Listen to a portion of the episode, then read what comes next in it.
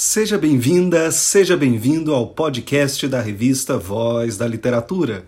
Eu sou Rafael Voit, editor da revista, e a edição de número 12 do nosso podcast explora o tema da formação histórica da leitura no Brasil.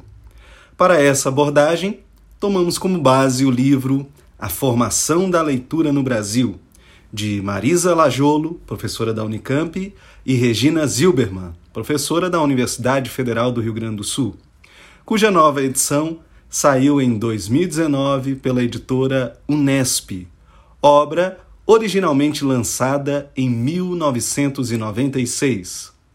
No prefácio, as autoras expõem que o livro e seu título fazem parte da linhagem de outra grande obra, que é A Formação da Literatura Brasileira, escrita pelo professor e crítico literário Antônio Cândido e lançada em 1959.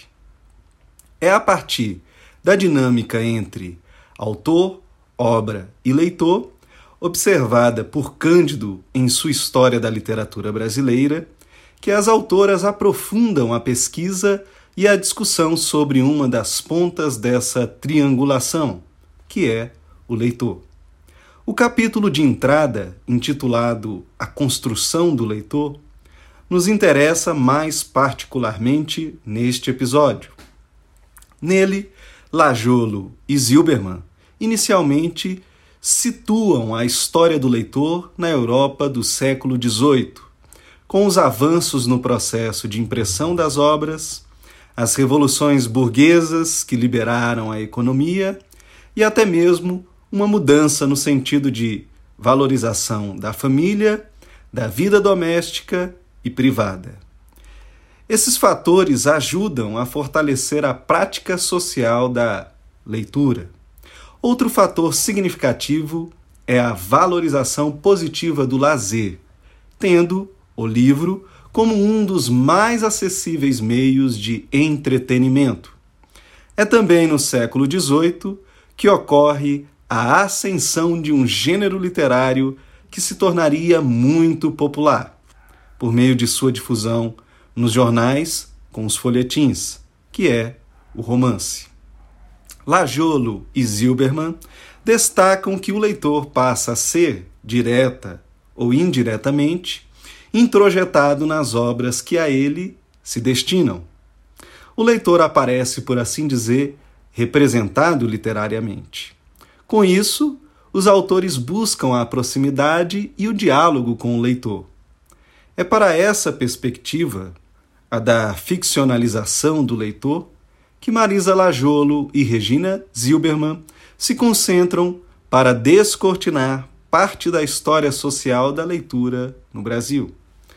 É no século XIX, por volta da década de 1840, que, Segundo as autoras, o Brasil do Rio de Janeiro, sede da monarquia, dispõe de condições mínimas para a constituição de uma sociedade leitora, com tipografias, livrarias e bibliotecas.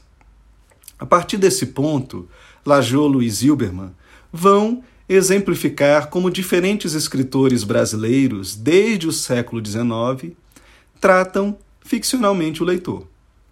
A começar por Manuel Antônio de Almeida e seu Memórias de um Sargento de Milícia, de 1853, que trata o leitor como um ser frágil e despreparado, que precisa ser conduzido pela mão, como no trecho em que o narrador escreve. Os leitores terão, talvez, estranhado que, em tudo quanto se tem passado em casa de família dividinha, não tenhamos falado nesta última personagem. Temo-lo feito de propósito, para dar assim a entender que em nada disso tem ele tomado parte alguma. Os outros tantos recursos do narrador, como de ir legitimando reações do leitor, ao longo da leitura, objetivam conquistar a fidelidade do leitor ao texto, um dos grandes mestres da nossa narrativa, Machado de Assis, merece uma atenção especial de Lajolo e Zilberman.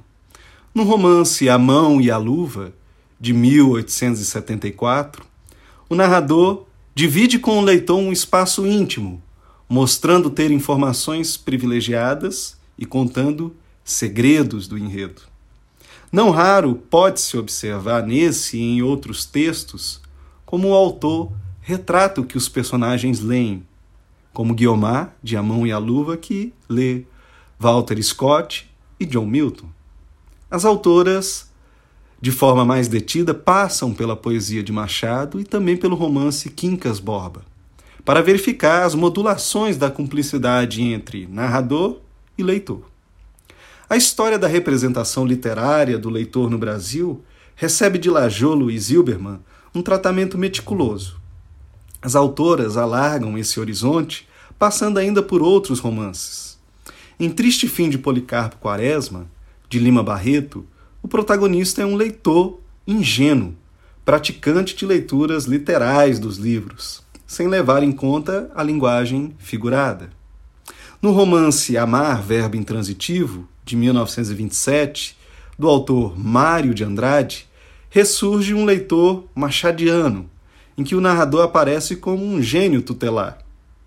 Em São Bernardo, de Graciliano Ramos, lançada em 1934, as autoras observam um diálogo mais maduro entre Paulo Honório, um narrador fragilizado, e o leitor, como se esses fossem parceiros em uma relação horizontal. Por fim, em A Hora da Estrela, de 1977, da Clarice Lispector, é possível verificar mais um passo à frente no amadurecimento da relação do narrador com o leitor.